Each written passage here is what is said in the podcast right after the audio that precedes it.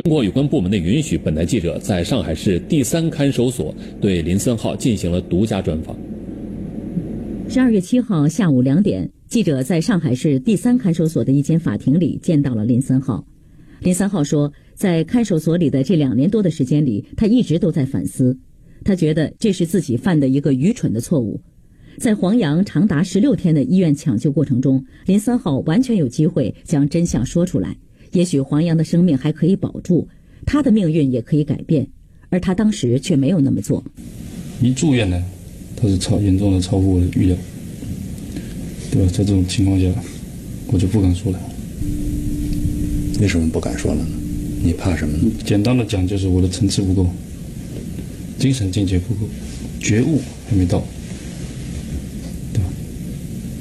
还有一点侥幸。那你自己觉得呢？你做这件事情是什么呢？什么性质呢？很恶劣。对我们事后来看，都是知道很恶劣。很恶劣。嗯。而且很愚蠢。但是实际上，很多人不能理解。对。就是你作为一个呃大学的同学、研究生的同学，然后又是室友。这个关系不应该闹到现在这样一个程度呢。我跟他的关系其实还可以，对吧？还可以呢。这也是一个人的习惯。对，因为你如果知道我之前也做了许多这种，就是不经过大脑的事情，那你可能就觉得也正常，对吧？那天而且那天的事情呢，就是。其实有很多很多机遇可以阻止它发生的，对。但是我刚我当时的那种状态，就我个人的这个层次修养也好，那我个人的这个修身不足也好，那么我是无法阻止的。谈起案件的死刑复核，林森浩认为什么结果都能接受。这个现在案子在死刑复核阶段，想过这个，如果核准你死刑的话，你觉得对你来说意味着什么呀？这对我来说意味着一次偿亡，我觉得这样反而挺好，对，因为这样的话，他们也能够放下。我设想过，如果我有幸不死，至少二十五年，这二十五年这个事情，也不是一个简单的数字，到时候呢，我出来还阳父母。而且我父母已经百年，而我呢，长期脱离社会，到时候说不定只剩下最基本的生存技能。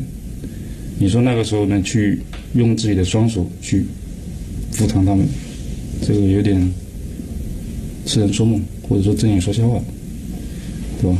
这样偿还他们，说不定他们明天就能够放下这个怨恨，对吧？健康积极的生活下去，这样反而更好。林三好希望黄洋的父母能够尽快从这件事的阴影中走出来，也希望社会舆论不要再对这个案件有过度的炒作和不当的解读。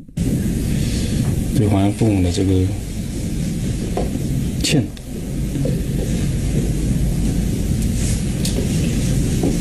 是很多，我也知道。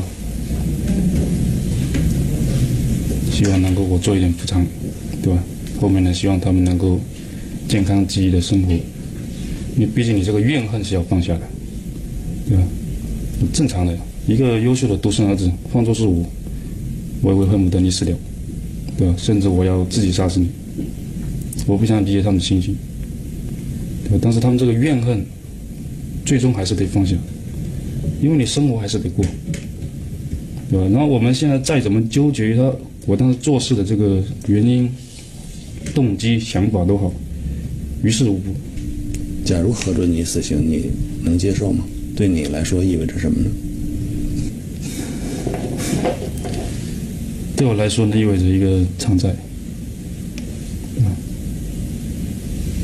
我呢，希望父母黄洋父母明天就能够放下怨恨，健康积极的。活下去，我觉得呢，社会现在应该是要把把舆论往这方面去。对，不要再纠结在一个愚蠢之人、一个愚蠢人的一个一件愚蠢的事、一个可恶的事，再怎么骂我，对吧？再让你骂，也已经远小于上。现在我觉得社会舆论呢，就是说，要帮助黄洋父母积极的活下去，积极生活每一天，这是最好、最关键的。林森浩说。这件事是他成长中的一个深刻的教训，对此非常后悔。这个每个人都会后悔。从什么时候开始有后悔的这样一个感受？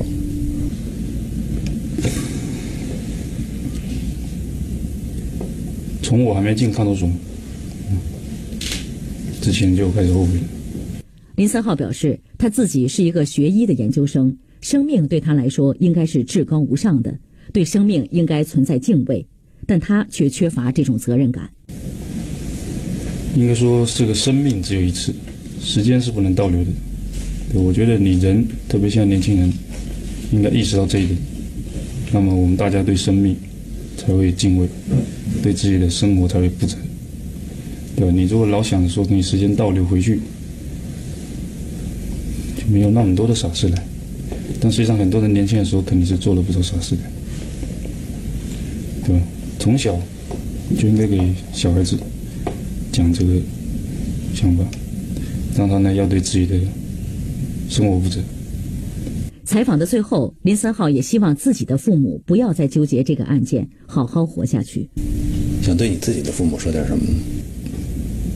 我希望我父母呢，就是说积极活下去。在我离开之后呢，不要再在这个案件上面纠结了。